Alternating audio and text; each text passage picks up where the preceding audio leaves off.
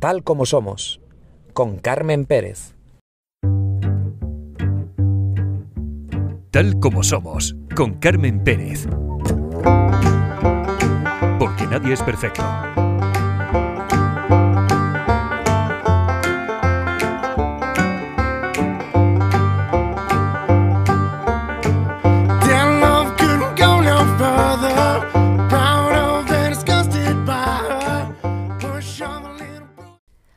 ¿Qué tal están? Espero y deseo que estén muy bien. Como siempre les digo que estoy encantada de estar de nuevo con todos ustedes. Y como ya les adelantaba la semana pasada, vamos a tener un programa especial. Vamos a continuar con las reflexiones de nuestros invitados, aquellos invitados, compañeros que estuvieron en 2023. Estuvieron porque ya nada, estamos a pocas horas de terminar este año y vamos a, echar un vistazo a sus reflexiones, a echar un vistazo a aquellas noticias que les llegaron a impactar.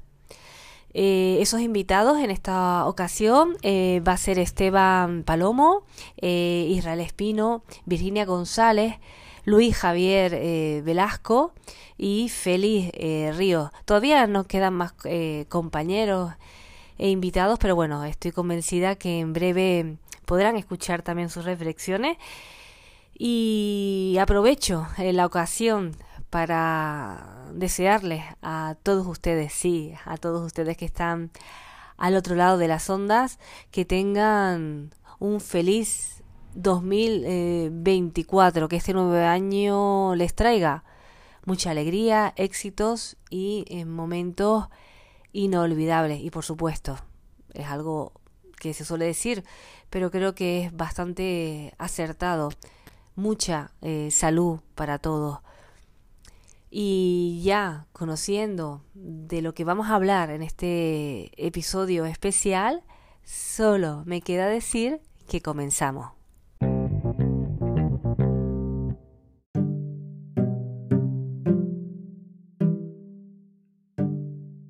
Comenzar con Esteban Palomo, que es productor de televisión y de radio. Además, dirige el podcast Misterios en Red y el programa de televisión Origen. Lo escuchamos.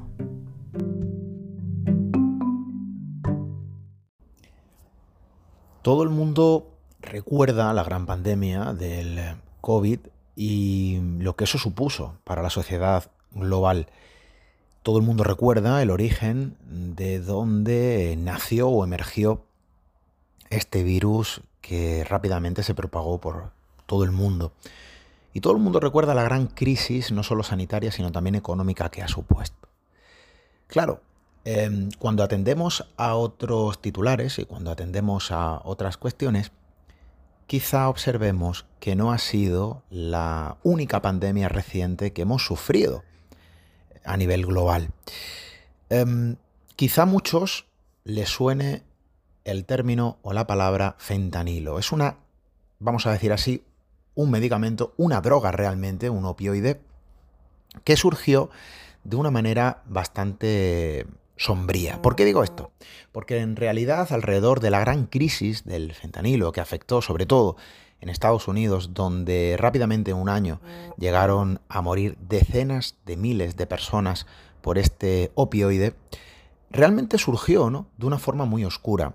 Eh, todo proviene de una familia, los Sackler, y de Purdue Pharma, una empresa que se dedicó en determinadas eh, épocas a eh, visitar congresos, a visitar, bueno, congregaciones de médicos y de alguna manera pagaban grandes cantidades económicas para que recetasen un medicamento que realmente, eh, bueno, contenía una letra pequeña. Este medicamento eh, realmente llegaba a albergar un poder adictivo enorme y gigantesco. Y esto se silenció.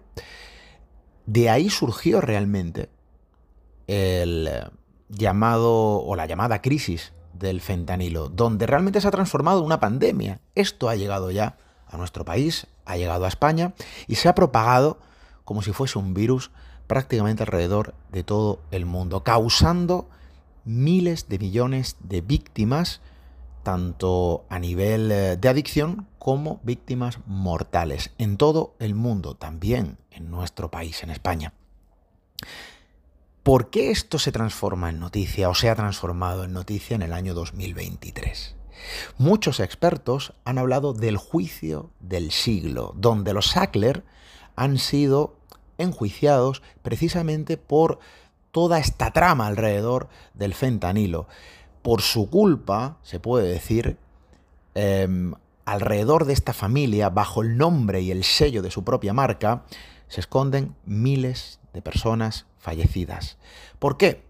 Pues precisamente por esa adicción escondida, donde los médicos en su momento de Estados Unidos, no todos evidentemente, pero sí un gran número que fueron sobornados, y esto se puede decir en letras mayúsculas, fueron pagados para que eh, realizaran las eh, prescripciones médicas oportunas con estos medicamentos, sin advertir eh, del poder de adicción que esto generaba.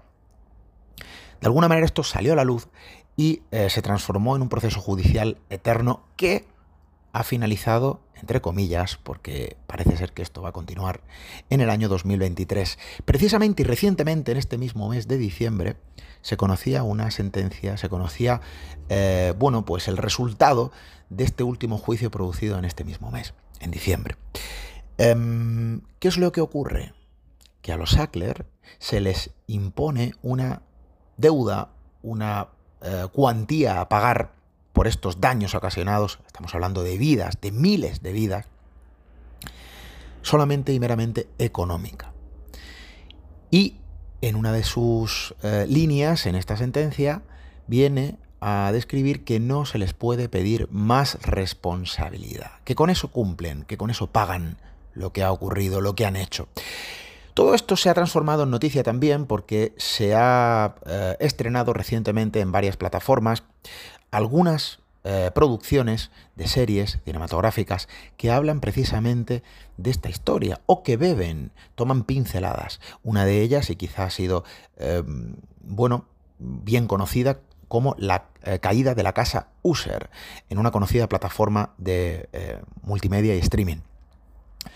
Bebe también de los relatos oscuros de Edgar Allan Poe, pero se basa radicalmente en la familia Sackler y eh, en toda esta trama, ¿no? en la caída realmente de, su propia farmacéutica que ha llevado a la muerte a miles de personas y que lo sigue haciendo y que está generando millones de adictos alrededor de todo el mundo, como si fuese una auténtica pandemia, y así lo llaman, una pandemia sanitaria.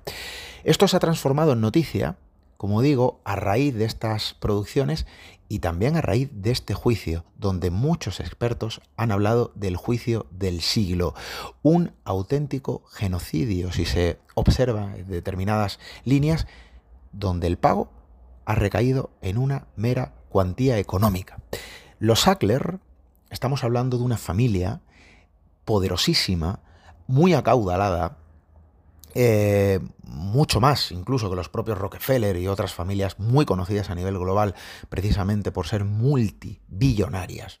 Y los Sackler, evidentemente, esa cuantía económica impuesta en este proceso judicial es eh, un mero rasguño, una raya en el agua del mar. Para ellos no supone absolutamente nada. Conspiración, muchos apuntan a que sí, a que evidentemente hay otros pagos, a que evidentemente hay otras compras humanas alrededor de este proceso judicial para silenciar, para callar, para poner el sello del finalizado a un proceso realmente injusto, donde las víctimas se cuentan por miles de millones y los fallecidos, desde luego, suman unas cantidades que no son consideradas para mm, nada bajo ese proceso judicial y desde luego también bajo esa sentencia muy superflua e insignificante para el daño ocasionado. ¿Seguirá siendo noticia en 2024? Yo estoy seguro que sí, pero, insisto, el titular, el juicio del siglo, y esto ha ocurrido precisamente en este año 2023. Seguiremos pendientes de qué ocurre con esta trama, desde luego para muchos, bajo la máxima premisa de la conspiración escrita con letras en mayúscula y luminosas. Un saludo a todos y muchísimas gracias. May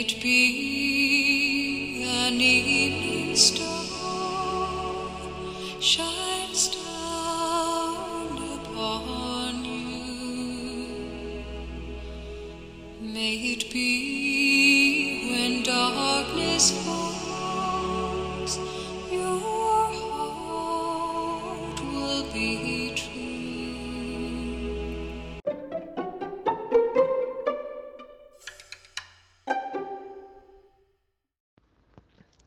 Carmen, ¿qué tal? ¿Cómo estamos? Encantada de que me tengas en, en tu especial de tu podcast, tal como somos. Soy Virginia, historiadora y divulgadora del podcast El Laberinto Radio, donde coordino la sección Crímenes de Película. Y eh, traigo una noticia que en realidad me ha impactado, pero porque seguimos viendo este tipo de noticias, las llevamos viendo quizás desde enero del 23, incluso desde mucho antes, y seguimos viéndola y es el tiroteo en una universidad en Praga que ha sucedido el 21 de diciembre de este mismo año, evidentemente. Eh, David K. ha sido señalado como autor de una masacre donde han muerto 14 personas, 15 si contamos con la muerte de su padre antes de entrar armado a la universidad. Hablamos de un joven que se ha suicidado después, como la mayoría de los asesinos de masas, que además en su diario que tenía en la aplicación de chat Telegram, muy parecida a WhatsApp, había escrito todo lo que quería hacer, estaba, según él, harto del mundo. También hay por detrás una vertiente incel. Recordemos que el tema incel son estos hombres que no tienen éxito con las mujeres, lo que ellos consideran éxito con las mujeres y deciden terminar pues con la vida de todo el mundo por eso mismo. Entonces, como digo, este chico había hecho todo un, un diario de odio y había decidido terminar con la vida de, de toda esta gente. Además, vemos que se ha inspirado en un asesinato también de masas cometido por Alina, una joven rusa de 14 años, a principios del mismo mes de diciembre. Vemos, como siempre ocurre en estos casos, que el perfil de los asesinos de masas de, en este caso de institutos, de universidades, suele ser el mismo, de 14 a 40 años aproximadamente. Hombres, es bastante raro que sean mujeres, creo que si nos ponemos a contar, según estadísticas, no llega a 10 mujeres prácticamente en todo el mundo, ojo, no solamente estoy hablando pues de Estados Unidos o de Europa. Eh, como digo, hombres jóvenes con mucho odio dentro y ya no solamente mucho odio, sino que se sienten víctimas, víctimas que además no han sabido gestionar ese, ese mal humor interno, si me permites la expresión. No han sabido gestionarlo, como digo, tienen una mala gestión de las emociones y un día deciden levantarse y acabar con todo. Además, ellos mismos se creen mártires y por eso normalmente se quitan la vida después. Recordemos que un asesino de masas es esa persona que termina con la vida de muchos congéneres en un tiempo muy corto y además en la misma acción. Eso es lo que lo diferencia de los asesinos en serie. Te traigo esta noticia, Carmen, porque estamos viendo quizás una especie de imitación en Europa que viene de Estados Unidos. Es así. No voy a entrar a hablar de si hay tiradores de masas más de extrema derecha, de extrema izquierda, porque al final lo que estamos viendo es que se imita un patrón. Como he dicho varias veces cuando he tratado este tema, a veces es mejor o sería mejor que en los colegios se pusieran asignaturas de control de ira, ¿no? E incluso salud mental, el poder ir a un psicólogo a desahogarte antes de llegar a este tipo de, de situaciones. Sabes que el tema de los tiradores de masas es un tema que me apasiona, eh, si se me permite utilizar la expresión apasiona, porque al final, como digo, no sabemos qué se le pasa por la cabeza a esta gente, ¿no? Y, y terminan matando aún sabiendo o que se van a suicidar o que incluso la policía va a terminar con ellos.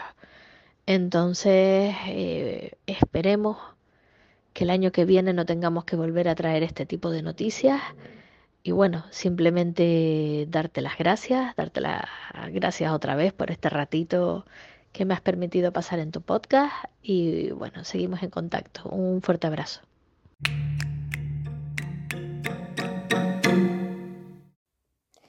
Hola, ¿qué tal amigos? Soy Israel Espino y a ver, para mí eh, quizá la noticia que más me ha impresionado tuvo lugar en abril, el 22 de abril concretamente, y fue el descubrimiento en un yacimiento que se llama Casas del Turumbielo, muy cerquita de mi casa, en Guareña, en Badajoz, en Extremadura, de una de las primeras representaciones humanas de Tarteso.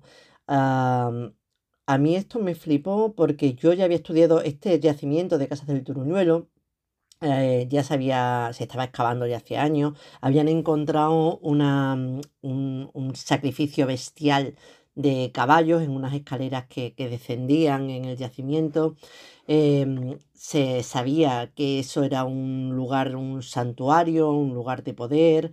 El sacrificio de, de animales indicaba que era un sitio muy, muy especial, especialmente los caballos, porque además los caballos siempre han simbolizado eh, son animales psicopompos que te llevan hacia el más allá, son los que llevan al más allá. Por eso ese, sacrificio y depósito de, de animales, 45 animales, nada más y nada menos, ya eh, me tenía a mí flipada. Pero yo había dado incluso cursos sobre la cultura, misteriosa cultura de, de Tarteso, y en el curso con, con una, de hecho, una de las, em, de las directoras de este yacimiento fue mi, mi profesora en este curso universitario y me decía que no habían encontrado ningún tipo de, de- de dioses, de manifestaciones de dioses, ni de iconografías de dioses. Sí que habían encontrado un altar en forma de piel de toro que se relaciona con Baal, eh, con el dios Baal, y algún símbolo relacionado con Astarte, símbolo eh, fenicio.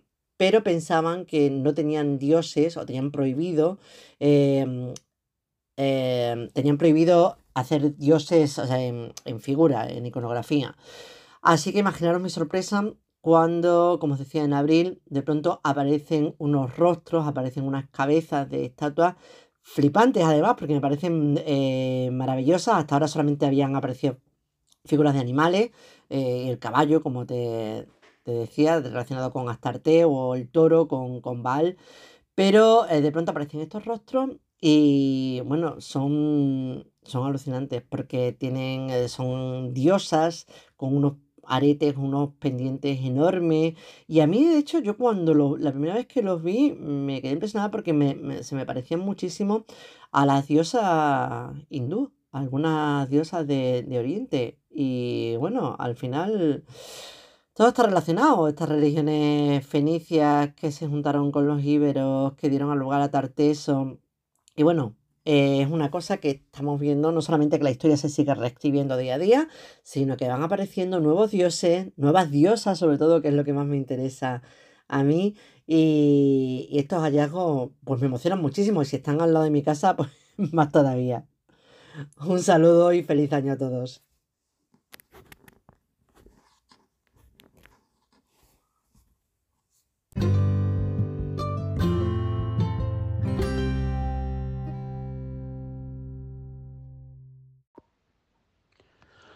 Muchas gracias Carmen por darme unos minutitos dentro de tu programa para poder participar. Mi nombre es Luis Javier Velasco. Eh, me dedico, entre otras tantas cosas, al periodismo del misterio. Cuando surge la ocasión, cuando se puede, tengo varios libros publicados de forma colectiva, pero se me suele conocer por la monografía que escribí en solitario que se llama El Fausto, Historia y Misterio de una tragedia.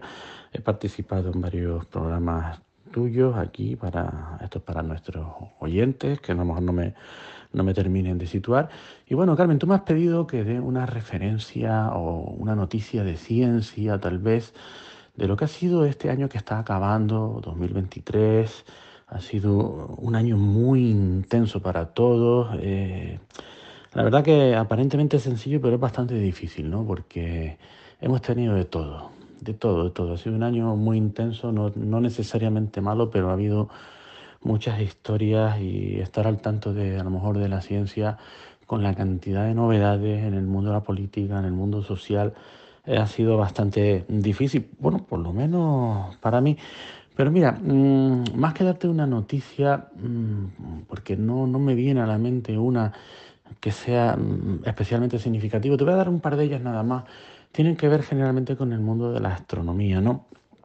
hay una noticia que a mí me ha llamado mucho la atención y quiero hacerle esa especie de ponerle el foco, ¿no? Y fue sencillamente pues la iniciativa que tuvo la India como país de mandar una pues una exploración lunar al polo sur de la, de la Luna, un territorio que no está especialmente cartografiado, para eso fueron, ¿no? Para pues, hacer una cartografía, pues intentar dentro de lo que cabe explorar los recursos que pueda haber, porque ojo al dato, la ciencia no solo conocer, sino intentar adelantarse a las necesidades del futuro. Esto tiene muchas, muchas significaciones, ¿no? no solo el hecho astronómico de que un país como la India, la China lo siguió, Estados Unidos anteriormente y Rusia, esto es como que se ha popularizado, digamos, la especie como de misiones a la Luna. Pero hay otros detalles, puede ser la geopolítica, ¿no? La India es un país que está pegando fuerte, que quiere salir de un, con un desarrollo poderoso. De hecho, está orbitando actualmente, ya entraríamos en geopolítica, en lo que es el grupo de los BRICS, con Rusia, con Brasil, etcétera, etcétera. Ya nuestros oyentes pueden buscar información. Pero además no olvidemos de que la India es una civilización muy antigua. Eh, digamos que el mismo Buda tiene 2600 años de antigüedad, pero ya existía varios reinos de la India en aquella época. Para el pueblo indio es un gran orgullo tener un paso como ese. ¿sabe? Es como un chute de moralina y bueno, ha sido, bueno, no sabemos quién será el próximo, a lo mejor un día Dios quiera que España mande algo, digamos que es una manera de, de escalafonarse. Entonces hay que estar atentos a estas cositas. Porque, ¿qué se puede encontrar en el Polo Sur? Pues bueno, pues eso, lo que había comentado antes, la cartografía, la exploración de los recursos y a ver si a lo mejor en un momento dado puede haber agua en los subsuelos. Ahí, ahí es nada. También hay otra noticia que me ha llamado la, la atención, que, que se encontró una especie de sistema solar ajeno al nuestro, obviamente, bastante lejano, pero que digamos que rompe como con un martillo el cristal o el vidrio de lo que nosotros pensábamos, que nosotros me refiero a la ciencia, pensaba que era lo que es la historia de, del universo o cómo se comportan los sistemas solares.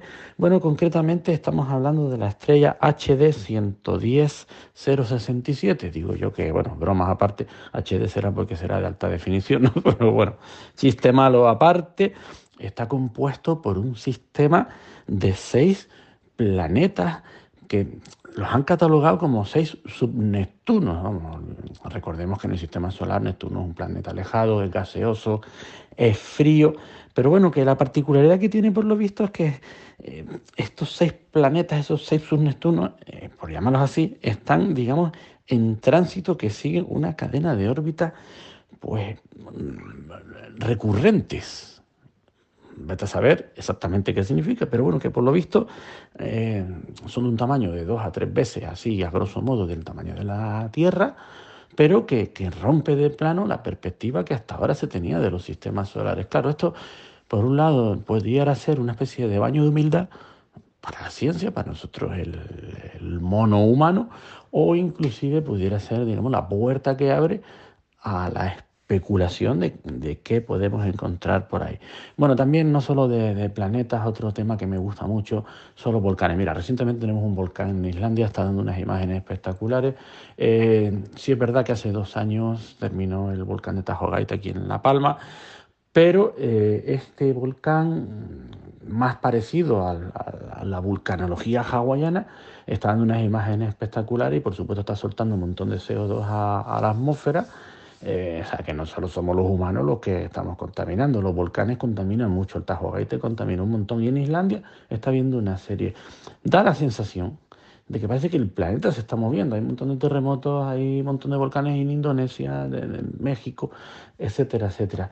Es muy, muy interesante también, nosotros vivimos aquí en Canarias en ambientes volcánicos, tenemos una especial vinculación con ellos, son terroríficos a veces, pero bueno, es lo que es lo que tenemos, ¿no?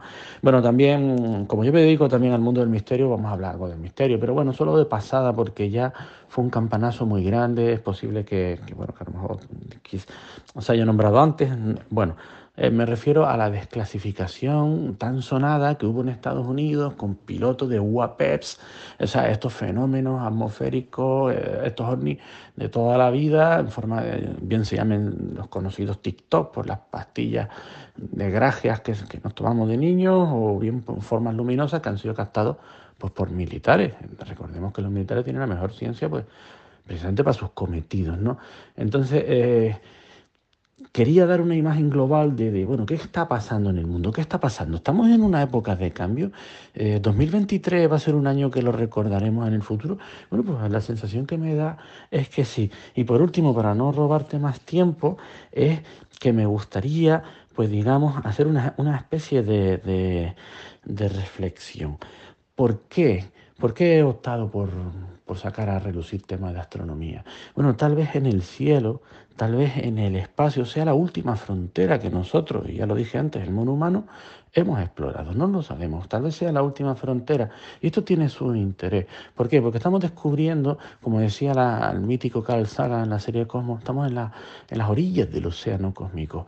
Tal vez en ese océano cósmico es el único sitio que nos queda para poder proyectar anhelos, para poder depositar nuestra curiosidad innata como especie, para poder soñar.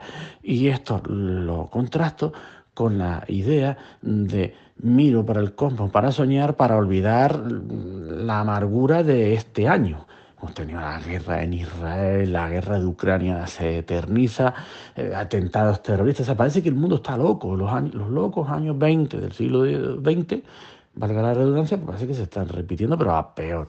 Entonces, la humanidad necesita un respiro, la humanidad necesita, digamos, un, un, balón de aire fresco y a lo mejor por eso quería traer a nuestros oyentes, pues miremos al cielo a ver qué es lo que pasa por ahí, a veces es cosa humana, a veces es cosa de la naturaleza de quien quiera que lo esté rigiendo y que nos permita soñar y a ver si podemos tener anhelo y Dios quiera un buen año 2024 para todos. Gracias, besitos.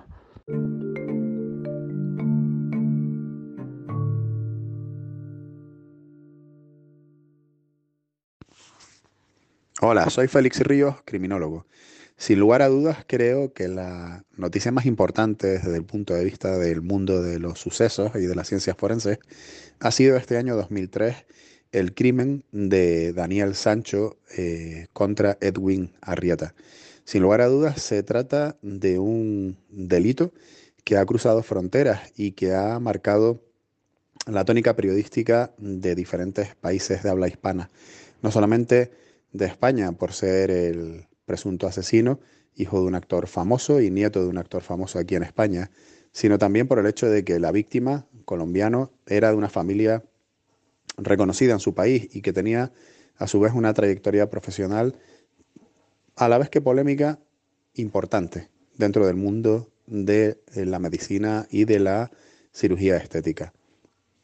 Ha marcado y seguirá marcando eh, la actualidad jurídica, policial e investigativa durante los próximos meses hasta que llegue el momento del juicio.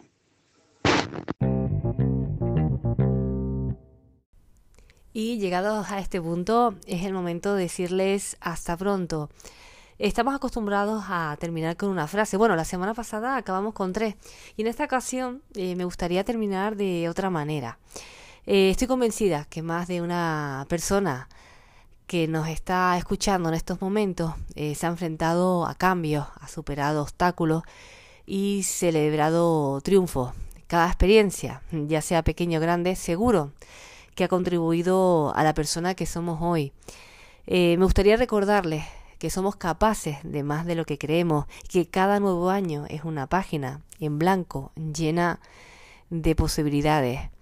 Yo solo les quiero desear bueno, solo no, les quiero desear muchas cosas, pero me gustaría que el próximo año les traiga nuevas oportunidades y momentos llenos de alegría.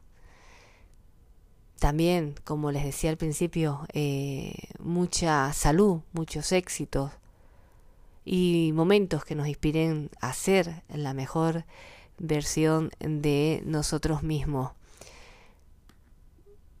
Termina un año, comienza otro y estoy segura de que será un año eh, que nos dejará momentos positivos. Siempre hemos hablado aquí del tema de la actitud. La actitud es muy importante, es la actitud de cómo nos enfrentemos a cada momento de nuestra vida. Así que bueno, ¿qué les digo? Que feliz cierre de año y un próspero comienzo. La canción que hemos elegido para terminar este episodio especial de fin de año es una canción eh, de Sade. Ahora sí. Que sean felices, que disfruten del camino, porque nadie es perfecto. Ah, y recuerden que la vida solo es perfecta en las películas. Gracias, gracias por estar ahí, gracias a los invitados, gracias a los compañeros, a los colaboradores, a ustedes, siempre por estar cada semana acompañándonos. Hasta el próximo año.